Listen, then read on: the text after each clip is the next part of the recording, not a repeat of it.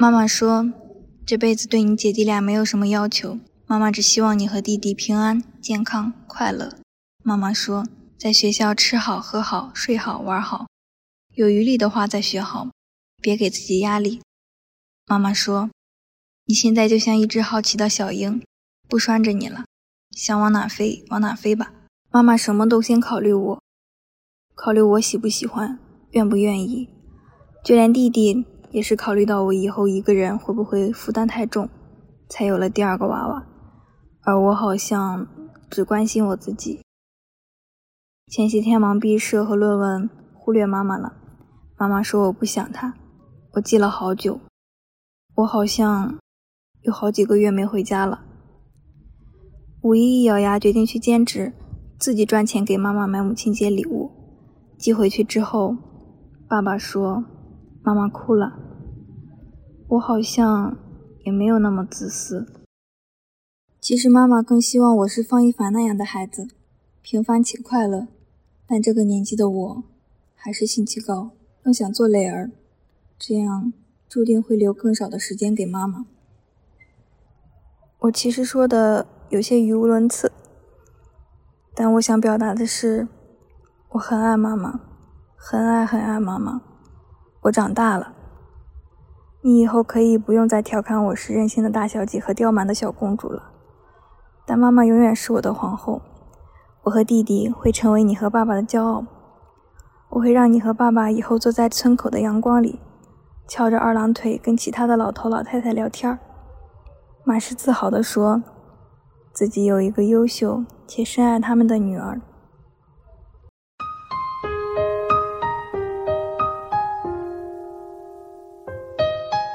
欢迎大家钻进云朵被窝，听两个热爱生活、喜欢碎碎念的零零后女生珍妮和海月熙的电话聊天。在柔软的云朵被窝里，我们共同分享生活中的美好，也一起倾诉成长中的疑惑。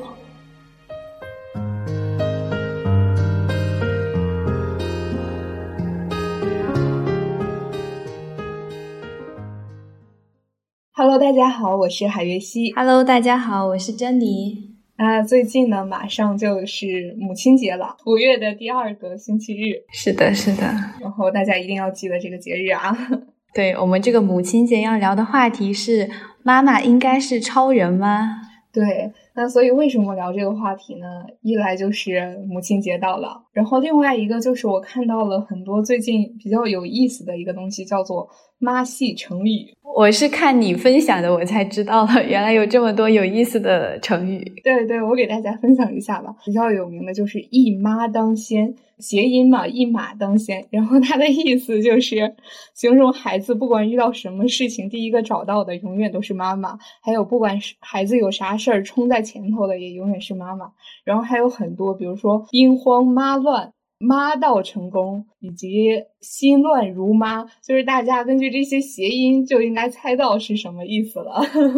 确实，我看到这些成语的时候不得感慨，就这些网友真的太有才了，而且用的都非常的贴切。我觉得这些成语也说明了，就是妈妈们的在生活中的一些现状，以及他们在生活中承担了很多的压力和重任。对他们会永远冲在孩子的第一位，然后就像铜马 一样，真的是妈妈有的时候真感觉为孩子就是做牛做马的这种感觉。是的，是的。妈妈是超人这句话，我们可以跟大家解释一下，它是怎么来的。好像我印象中比较深刻的是，呃，《奇葩说》里的那句，可以来分享一下在《奇葩说》中大家所持的一些观点。嗯，应该肯定会有人觉得它是一种赞美，然后反方也会觉得它是一种是压力，这是我猜测的哈。对对对，就是这个样子。就是有些人认为妈妈是超人是一句赞美的话。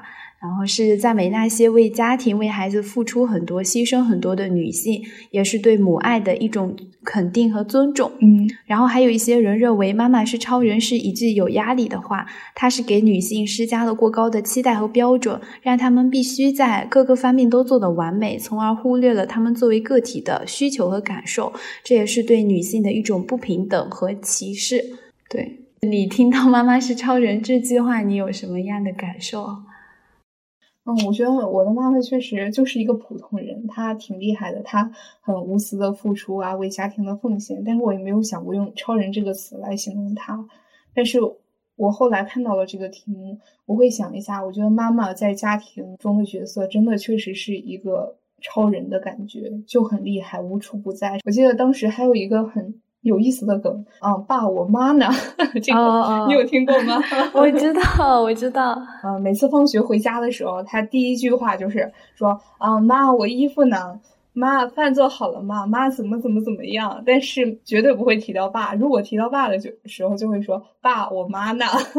对，对，我觉得从大家这些日常的一些表达中，我就能感觉到妈妈在生活中真的有点像一个很酷的超人。什么时候需要他，他什么时候都会在。嗯嗯，对。但是我听到这句话的时候，其实我感觉就是挺挺心疼的，又挺无奈的。动漫里面他就是一个有超能力的人，但是妈妈她。只是一个普通的人，他为什么会有超能力？嗯，由于当了妈妈，他就不得不背负起这些，就社会上啊、家庭里他应该背负的。这个超人的意思就是妈妈她承担了太多太多的东西了。我只会觉得说，好心疼当超人的妈妈呀，真的很心疼当超人的妈妈，因为每个妈妈曾经都和我们一样，都是小女孩的，她们也很需要保护的，但是。当她们成为了妈妈之后，她们就好像天不怕地不怕了。对对对，人都是多样性的，不能用一个标准去衡量所有的女性，不能用一个标准去衡量所有的妈妈。嗯嗯嗯，我非常赞同。他是超人，或者是他是无私的。我觉得这种词虽然是一个褒义词，但是这种褒义含着有一些用现代的话来讲，就是 CP 那个叫什么了？CPUA 啊，对 PUA。是一种有一点点的 PUA 的感觉吧。不只是我妈妈，可能很多的妈妈都会把这些外界给她的一些要求内化到对自己的要求里。他们并不会觉得说我很辛苦，我很伟大，他们只会觉得说这是我应该做的事情。对他们只会说这是应该做的事情啊。嗯嗯嗯，我觉得妈妈们真的很不容易。所以今天我们聊到妈妈是不是超人这个话题。我们想要表达的不是说像奇葩说那个辩题一样，我们去争论妈妈到底是不是超人，而是我们想要表达，我们看到了妈妈身上了不起的部分，但是我们也觉得说，妈妈她确实是一个普普通通、有血有肉的成年人，他们都需要得到更多的关爱和支持。我们就是想要借这个母亲节特殊的契机，来再次表达一下对他们的关爱。对，然后也希望你们可以在母亲节的时候，向你们的妈妈表达出你对他们的赞美和爱。对，而且我觉得有些时候妈妈也不需要太多的回报，或者说想收到多么精美的礼物，看到他们的付出，看到他们的特别，我觉得就是对他们一个很好的礼物了。母亲不需要你给她什么的，我觉得给她一个拥抱或者给她一句问候就已经很好了，或者就真的对妈妈说一句说妈我想你了，妈我爱你，我觉得都很好。是的，是的。突然想起来，去年母亲节的时候，我一个舍友就说，其实妈妈有时候并不是想收到你的礼物，而是你问他一句，嗯，妈妈我给你买个礼物，或者是妈妈我想给你买什么，单单是这句话就会让妈妈开心很久。对对。我觉得不只是妈妈是这样的，包括我们过生日收礼物也同样是一个道理。我觉得你收到礼物，并不是为礼物开心，而是为有人可以记得你的生日开心。那我们来到下一个环节，好，因为我们每个人的妈妈可能都不是一样的嘛，然后我们两个就想聊一下我们的妈妈。我们对妈妈的一些感受和体会吧。那我们接下来就先来聊一聊我们对自己妈妈有什么样的印象和评价吧。如果要是用几个词来形容我妈妈的话，我会觉得我妈妈是一个特别有耐心的人，特别坚韧的一个人，特别有力量的一个人。其实，在我的心目中，我妈妈也很漂亮，但是这个嗯。美对于大家来说，可能每个人的审美不同，所以就不着重说这一点了。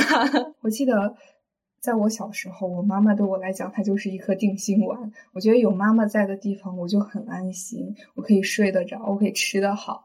呃，有一次我午休的时候，然后我醒来，我发现我妈妈不见了，大概五六岁，我就特别慌，特别着急，我就醒了，到处去跑找我妈妈，我就没有找到。然后后来我在一个树林里找到她了，她在和人聊天。然后那之后，我就再也不敢午睡了，真的不敢午睡了，我真的很怕。我一觉醒来之后，我妈妈就不见了。然后一直到大概初三的时候，我才真正可以午睡，就可以睡得着。妈妈对我来讲是一个很安心的存在。然后还有一点就是，妈妈给我的印象可能就是比较温暖的怀抱吧。我印象中就是小的时候，我们一起出去看那种露天的电影。然后晚上很晚了也会有蚊子，我妈妈她就会给我裹起来衣服，在她的抱在她的腿上，然后我不知道什么时候就睡着了。我妈妈是一个很有耐心的人，这一点对我影响非常非常大。我去年发的一个朋友圈是在做石膏模型嘛，我真的每次做那个模型就要一点一点的磨，非常累，而且要磨很久，做了好几周才做完的。然后我当时每次坚持不下去的时候，我就会想起我妈妈。说的一些话，他倒没有说刻意的去说跟我讲什么东西。是小的时候，也是冬天的时候会扒花生或者干一些农活，就是地呀非常非常的长，就一眼望不到头，就永远都干不完的活。但是我妈就会跟我讲说啊，你现在不做的话就什么都没有，但是你一点一点来，就是你做了一点就会少了一点，然后就一定会做完的。然后我就想起我妈妈那时候对我说的话，我那个石膏模型才做完，所以她对我之后的人生会有一些很大的鼓励和安慰吧。听你说你跟你妈妈相处的那些小时候的那些事情，我感觉好暖心啊。在播客之前，我跟我妈打了过打了一个电话，然后我跟她说我要录一期关于母亲节的播客，我妈就跟我说你不要在播客里接我的短，好可爱呀！我天，那我也来分享一下我对妈妈有什么样的印象，从外表开始说起。我觉得我妈妈是真的是一个很好看、很 很漂亮的人。对我插一句哈，我觉得每个人的妈妈年轻的时候都很漂亮，嗯，没有不漂亮的女生，也没有不漂亮的妈妈，因为妈妈们太操劳了，所以她们把注意力放在了你身上，所以自己不漂亮了。对对对，有时候看到我妈现在就很操劳，我就还挺心疼我妈妈的。第二个就是我觉得我妈妈是一个很可爱的人，她的可爱是会表现在一些出乎我意料的之外的一些点，她会一次性报复性的刷我好多朋友圈，好多 QQ 动态。我觉得刚刚 你说你妈妈在播客之前讲不要接她的短，这一点真的好可爱。她还有一个非常可爱的就是她会很关注我的成长。而且非常支持我，就像我们一起做播客。有一天晚上，呃，我半夜给我妈妈发消息，可能十一点了，然后她竟然秒回我，我就很诧异，我就说你怎么还没睡？我妈就说我在听你的播客呀，然后还给我发了一个呲牙笑的表情。她后来还跟我说读书那一期，她说她听了两遍。哇，感谢阿姨为我们贡献的播放量。嗯，我觉得我妈就是很可爱。所以现在我就会给我妈分享一些我觉得很好的播客节目，因为我知道她有小宇宙，就听起来比较方便。哦，太棒了！然后再说一个点，就是我觉得我妈妈她是一个非常热爱学习，然后学习力很强的人，而且她工作的时候她能非常的专注，表现在如果她在工作，然后我在旁边喊她，她是真的听不到，以至于有时候我觉得我的需求被忽略了。总结一句话来说，就是我觉得我妈妈是一个想要当女强人，但是被家庭束缚的人。哦哦，这样子。哎，我妈妈还好，其实她算不上是女强人。她虽然脾气比较倔强，但是还算比较……嗯，怎么形容呢？还是比较温和的一个女女性，就是她没有当女强人的这个野心。她其实并不是女强人，但是她是真的是十足的工作狂，她非常热爱她的工作。嗯嗯嗯，她说她想要当一个女强人，这是她的理想。可以，对我觉得好多女性说想当女强人，并不是说一定要非得多么强，她们更想的是一个想要独立的一个状态。是的，嗯，是的，就是我可以独立工作的状态。对对对，就是他们可以摆脱一些家庭的束缚，独立的工作，做自己。是的。我们说下一个吧。你平时和妈妈都是怎么沟通相处的呢？我和我妈妈，我妈妈呃，很多时候都是异地的，所以我们两个基本上是通过就手机电话，然后微信视频这样来沟通的。我觉得是我找我妈妈的次数更多一点。这个的原因，我想我之前也跟我妈妈沟通过，我说你怎么很少来找我聊天？我妈妈就是说，嗯，她担心我学习太忙，打扰我学习。对，真的是这样的。在我跟她说过这个问题之后，我就发现她就是经常的去我的朋友圈打卡。我第一次发现我妈妈她在集中的看我朋友圈的时候，我就。觉得很有意思，然后还很感动，我就给我妈妈发消息说：“你怎么今天一下子给我点了那么多赞？”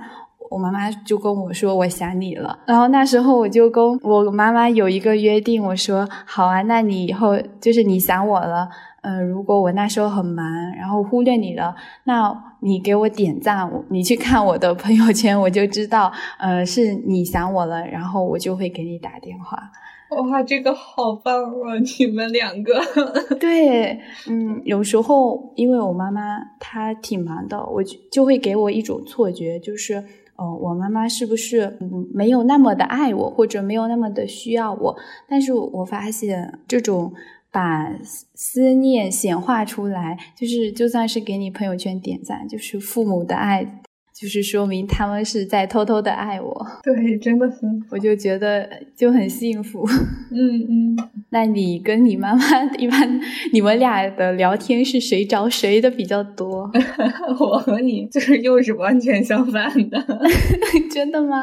我不会主动在网络上。发起聊天，甚至我在早在我上大学之前，我就跟我妈妈、我们的家人讲过，说我上大学了，不要没事儿、有事儿了总给我打电话，我也不会出什么事情的。然后你们就忙好你们自己的就可以了。然后我妈妈就是她可能因为我这样说，她也会很少的给我打电话，但是她会基本上大概每周六周日吧，她会主动给我打个视频聊天的。我很少，真的很少。几乎不会主动打给我妈妈，嗯 啊，我个人性格的原因，倒不是不想给我打给我妈妈，就真的我做事情还是比较专注的，因为像我小的时候，妈妈说什么我就是什么，很乖。是上了初高中之后吧，我会有一些自己的想法了，我就变成了表面上听妈妈的话，但是我妈妈她知道我表面上听她的话，然后我妈就说啊，我知道你什么都答应的特别好，听不听也不知道。还有一种，因为也都是平时。不太见面嘛，然后我妈每次打电话的时候，她甚至还会问我说：“你想没想我呀？那你想我还是想你爸多一点啊？”然后我就说：“想你，想你。”呃，当然我的语气不会很敷衍，我会停顿了一下，我再说：“我想你多一点。”很认很认真，很真诚。哦，对，我真的我好好久没有接受到这样的审问了。因为就是我每次会主动的给我家里人打电话，工作室走到家里的路上，哎，走到宿舍的路上，我就会想今天给谁打电话呢？所以我我妈妈她就不会问我说你有没有想我。天呐，我觉得有你这样子的小朋友真的是好幸福啊！有时候他也会偶尔给我发一些视频号、公众号那种关于女孩子在外面一定要注意。救命！我这个我觉得是全天下的父母，都有全天下的妈妈都会有的。就是我妈妈也会给我发一些那个立春后女人三不干，皮肤不易老护肤的一个，反正就大概这些养生啊、安全呀，然后还有一些啊，不要以为孩子大了就放松警惕，然后一定要让你一觉睡到天亮等等。好 好笑，对对。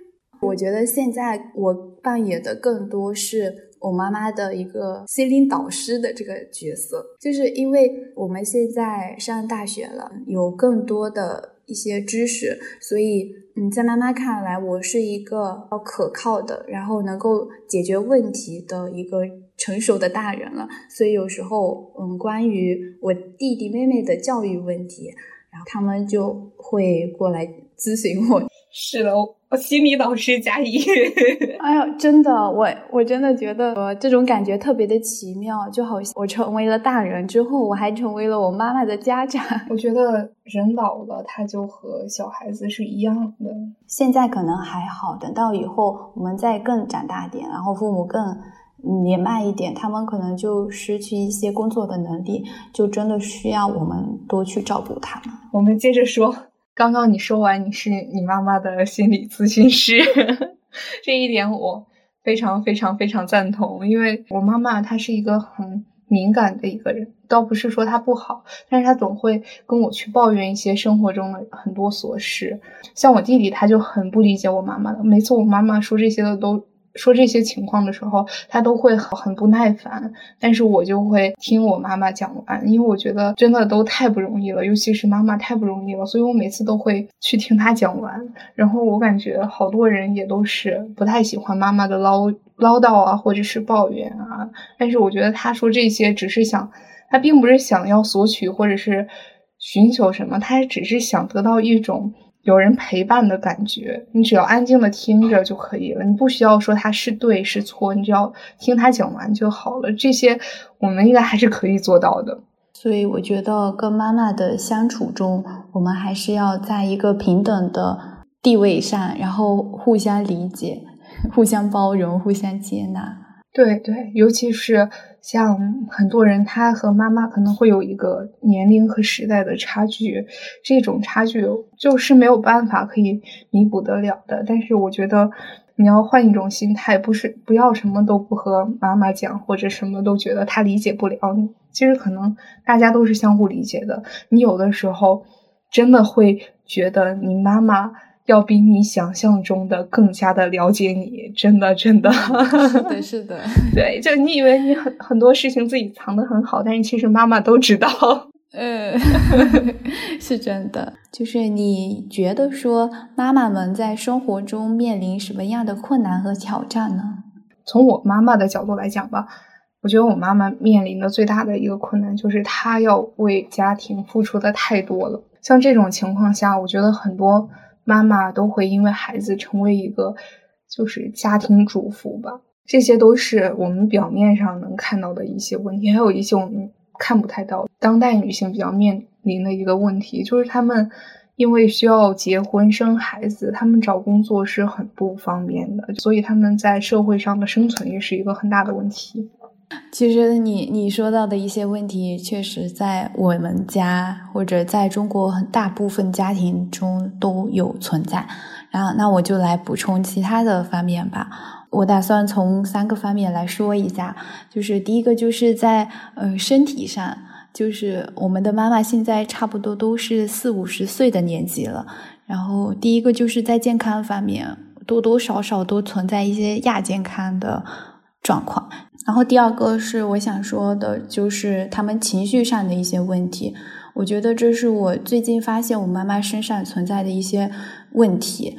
我发现了妈妈她面临的一些压力，她自己不知道，然后她把这些焦虑啊，把这些痛苦都习以为常了。她觉得说，嗯，为大家干活做家务就是嗯理所应当的，或者是我妈妈她知道说她不喜欢做家务，但是。因为家庭的一个呃分工问题，他不得已他得去做这个家务，然后在这些压力之下，很多上一代的人他们是不知道怎么去识别自己的情绪的，更不要说嗯如何正确的表达自己的情绪。然后第三点就是，我觉得他们在改变和做自己这个课题上也是缺乏勇气的。可能上一代人他们并没有意识到自己想要的是什么，他们更多的是想的是为家庭、为大家要做一点什么。我觉得就是他们遇到的一些问题，真的还蛮多的。那我们聊到妈妈在生活中面临的一些挑战和困难，那我们也可以再聊一聊，我们是作为女儿是怎么支持和帮助他们的呢？首先一点，就像我们前面说的，我们是妈妈的心理导师，我觉得这一点就很好啊。这就是我们作为儿女可以帮助的。但是可能也不局限于心理导师，我们就可以作为我们妈，作为我们妈妈的一个陪伴者和聆听者，就像朋友一样。这是我觉得能在给予他们心灵上的一些帮助。是的，是的，跟妈妈聊一聊天，多关心关心妈妈，因为有有些时候他们嗯没有意识到自己的一些问题，然后你跟他聊天的时候，他可能就会。帮助他去察觉到他自己最近呃心情怎么样，身材怎么呃 就是身体怎么样这些问题。就我小时候其实是一个想要偷懒的一个小孩子，但是我发现我越长大我就越喜欢干家务活，因为我觉得我的妈妈和我的奶奶太辛苦了，女性在家庭中。承担的东西太辛太多了，但是我不能去要求别人怎么样，我只能说，既然我长大了，我有有我有余力了，我就可以尽可能多帮他们做一些家务活。所以今年回家，我也是因为嗯学业的压力比较少，所以我在家就承担了很多家务活。呃，他觉得这个假期他就过得还挺开心的。嗯，那我觉得你真的好棒，因为像我说起来就有点惭愧了，因为我每次回家的时候，我还是觉得我在学校已经很累了，我到家里就要好好享受。其实那些东西还是我妈帮我干好多，干好多，会帮我洗衣服啊，或者是有的时候。帮我倒水呀，因为我不喜欢喝水，然后催我吃药，还都是妈妈来的。甚至我看到好多就是我周围的朋友啊，大学生，他们每次回家的时候都还会说：“啊，回到家真好，有妈妈洗的水果什么什么的。”但是我觉得还是应该像你说的一样，就是回家应该帮妈妈做一些力所能及的事情。嗯，对，其实我在家也也没有我说的这么的情况，只不过我会有意识的去帮助他们，但是在妈妈身边就是有很多可以偷懒的机会嘛，就我有时候可以放任自己啊睡会儿懒觉，也可以放任自己不洗衣服，但是就是会很开心，因为你帮妈妈做一点小小的事情，她其实都会记得。而且而且说到就是身材的问题，就我在家的时候，我还会带我妈妈去运动，然后在家里跳操，还有带她出去散步。因为很多时候我在，比如说现在，我其实很想云监督我妈妈，她最近有没有运动，但是我我说我又我妈妈又不是小孩，就没有必要说，嗯，一定要真的要监督她。但在家的话，我就会用自己的实际行动去打动她。然后有时候我就会，嗯，在跟我妈妈相处的时候，我就会去观察我妈妈有有什么需求，然后这些需求往往是她没有说出口的那些需求。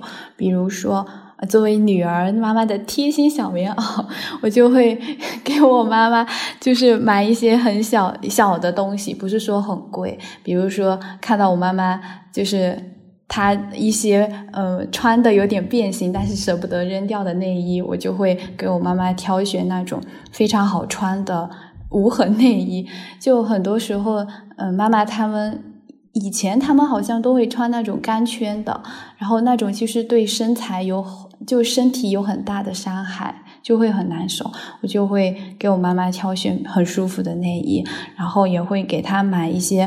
嗯，养生的花茶，然后因为为了监督他运动，我在前年还是前两年的时候，母亲节我给他买了一个瑜伽垫。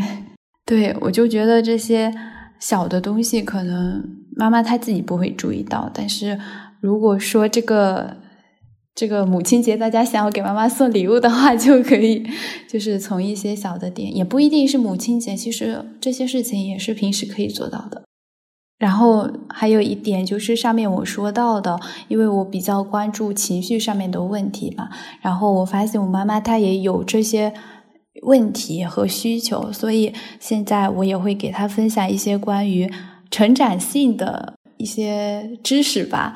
我会给她发一些关于家庭教育啊，或者是关于养生知识的这些公众号啊、视频号啊，还有播客节目，就希望。就是我可以跟我妈妈一起学习哦，对，和这个也很棒，真的好棒。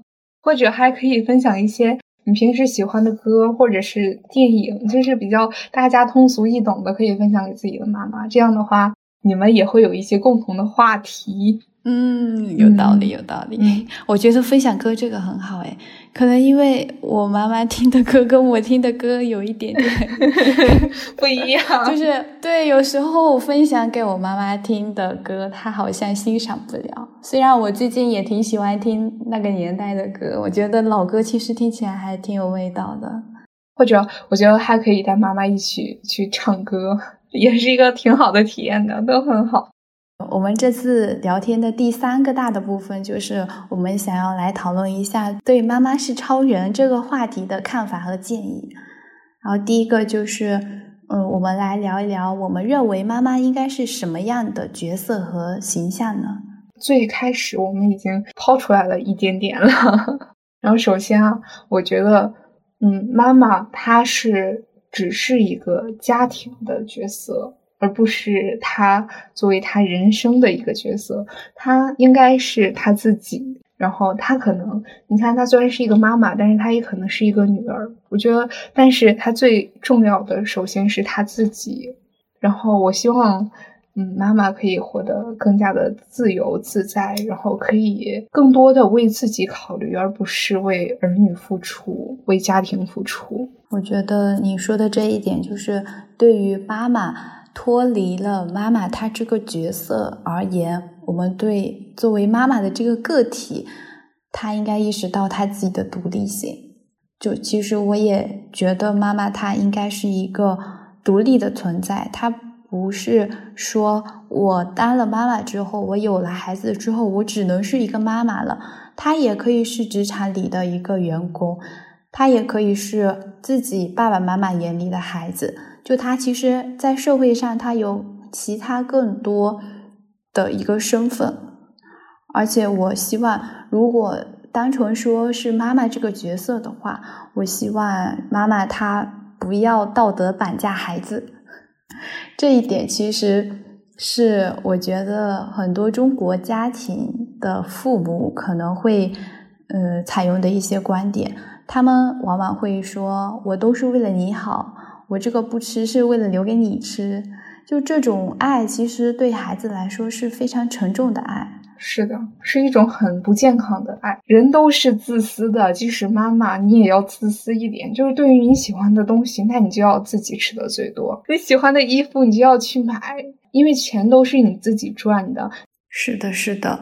我觉得就是你要给自己一个理念，要给别人一个理念，就是我值得拥有最好的东西，而不是让别人说原来你就是不值得这些好东西，你都不好好对自己，那有谁会好好对你呀？特别是妈妈，他们经常会忘记对自己好。是的，你们真的太经常忘记对自己好了，而且这是我们两个人的心声。我们作为儿女的，作为孩子的，我们真的、真的、真的真心觉得你们应该先照顾好自己，再去操儿女的心。这是我们共同想的。我希望我们所有儿女都希望自己的父母可以过得更好，就希望妈妈她是身体健康的、开心快乐的，然后自洽的。有时间呢，就出去跳跳舞、聊聊天，对对对，就过自己的生活，我觉得就很好了。今天通过聊这个话题呢，我们也看到了我们妈妈就是非常了不起的一面，对。然后也希望，嗯，我们通过这个话题看到更多的，嗯，妈妈身上更多的一些作为她自己存在的一些点。然后也希望我们可以通过这次的分享，就分享我们和妈妈之间相处和沟通的故事，然后分享我们是怎么去呃支持他们的，是怎么跟嗯妈妈达到一个更好的关系的这些故事，希望可以给大家一些启发。嗯嗯嗯。就是想让大家不要用那么挑剔、神圣的眼光去看我们的妈妈。我们的妈妈也是一个普通人，我们也要包容他们一些。然后我有的时候就在想，你看我们小的时候其实很调皮，然后也很捣蛋。我们的妈妈可能要在我们的后面，其实收拾很多东西的，甚至喂我们吃的，还有换尿布什么的东西。然后我就在想，如果有一天我们的妈妈老了，我们。能像他们包容我们一样去包容他们吗？觉得应该就是给我们妈妈更多的理解和包容，就是要接纳他们不是超人，他们只是一个普通人，他也没有我们想象中的那么的厉害，没有想象中的那么的完美。在我们看到他身上一些我们以为的缺点，或者是我们觉得他们没有做的特别好的点，在他们情绪失控的时候，在他们需要帮助的时候，我觉得我们也应该，呃，像对待朋友一样去给他们帮助，而不是说，嗯，去逃避。对他们还不如对待自己的朋友，因为有时候对待最亲近的人的时候，我们反而会失去很多耐心，反而会因为知道说这是我们最亲近的人，所以你怎么打怎么骂都没有关系。其实不是的，我觉得越是亲近的人，越需要你的呃关心和呵护。我看到你发的那个，你发的那个绘本的分享。然后还有我在 B 站看到的一些视频，他们就说我们和妈妈是真正唯一分享过一个心跳的人。我觉得这就是我们跟妈妈身上存在的一些非常紧密的关系，这是任何人都替代不了的。我觉得很多孩子对妈妈都是。哎，真的是以最最坏的态度来对待妈妈的。然后，甚至很多人都不太会向妈妈表达自己的爱。我觉得这是中国人的一个，就是比较忍耐的一个情绪吧，都不会特别的。表达爱，然后我们也希望在母亲节，大家可以说出自己对妈妈的爱。我分享一个我前两天看到的那个朋友圈，还是看到了一个视频。他说，古人的年龄是按照虚岁来算的，因为他们是将母亲十月怀胎的。日子作为了一岁，然后来表达对妈妈的感恩之情，我觉得这个真的很好，因为我看好多人过生日的时候都会说小一岁。我觉得母亲节，如果你不知道对妈妈说什么，我我可以送给你一句，你就跟妈妈说：“妈，我今年多少多少虚岁了，谢谢你。”嗯，对，这这就可以对，因为你想想。你可能二十几岁了，三十几岁了，又或者是四十多岁、五十多岁有妈妈的人，真的很幸福。你跟他说：“妈，我多少多少岁了，谢谢你。”就好像谢谢你陪伴我，生下我这么多年，真的很好。对，哎呀，我感觉我们就是在生活中也应该多感谢我们的妈妈，就是多鼓励我们的妈妈。那这期节目到这里就结束啦，拜拜。拜拜，谢谢听到这里的朋友们。然后节目的最后呢，我们也收集了一些朋友们对妈妈想说的话，也祝福所有的妈妈节日快乐，母亲节快乐。妈妈，我好想你，祝你母亲节快乐。我好想回家，好想吃你做的辣子鸡、牛蛙、干锅、红烧猪蹄。哈哈，我好想回家，妈妈。我要赚钱给妈妈花，带她买衣服、烫头发，就像她对我那样，拎着包说：“太好了，没白养。”哎呀，这奇怪这几年龄啊，不定哦，大家妈母表亲节绝对体格健康，今年跳跳舞短短人啊，来把礼物的心情，绝对大家个忙都是很，大家平平安，短短给。妈妈，谢谢你。带给我生命陪伴和支持，在我心里，你不用成为超人，你只要做你自己就是最好的。去做你喜欢的工作，去享受你的生活。我只希望你健康快乐就好了。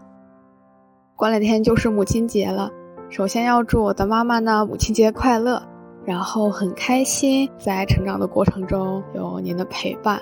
自从上了大学之后嘛，我们不会像之前每天都可以见到面，但是希望我们俩可以在不同的领域努力发光，然后顶峰相见。你的女儿永远爱你哦，妈咪你好呀，我是二女儿莎莎宝贝。母亲节到了，这是我人生中见证过的第二十三个母亲节。在今天，我想和妈妈说，也许和别的孩子相比。我从来不是一个完美的孩子，但是在莎莎的心里，妈妈永远都是个完美的母亲。嘻嘻，我希望妈妈所有的愿望都能够成真，一定要健康、快乐、幸福每一天哦！爱你，么。感谢妈妈从出生到结果也得背用娃，然后就是马大些母亲节，祝你永远快快乐乐，身体健康。妈，母亲节快乐！希望你可以多一点开心，少一点烦恼，做自己想做的事吧。亲爱的妈妈，是第一次以这种形式跟你对话。嗯，本来以为自己会有很多感人的话要说，但是发现那些文字应该不足以表达内心的感觉。还记得上一次我们打电话。那个时候，我正在为考研复习而焦虑。我跟你说，你快点在家祈祷我能考上研究生。然后你跟我说，我不要祈祷你考上研究生，我要祈祷你每天快乐。如果考上研究生才能让你快乐，那我就祈祷你能考上研究生。当时听到这段话，就感觉，哇，原来最爱公主的不是王子，而是国王跟王后。他们说，中国式的家长都是比较含蓄跟内敛的，不怎么善于表达爱。但是你是一个很善于诉说的妈妈，经常在家里跟我说“爱你，爱你”。嗯，回想起来，我好像没有怎么跟你说过“我爱你”。那就借着同学的播客这样一个平台。值此母亲节之际，给你说，希望你以后不要做超人，只做你自己。我们爱你哦。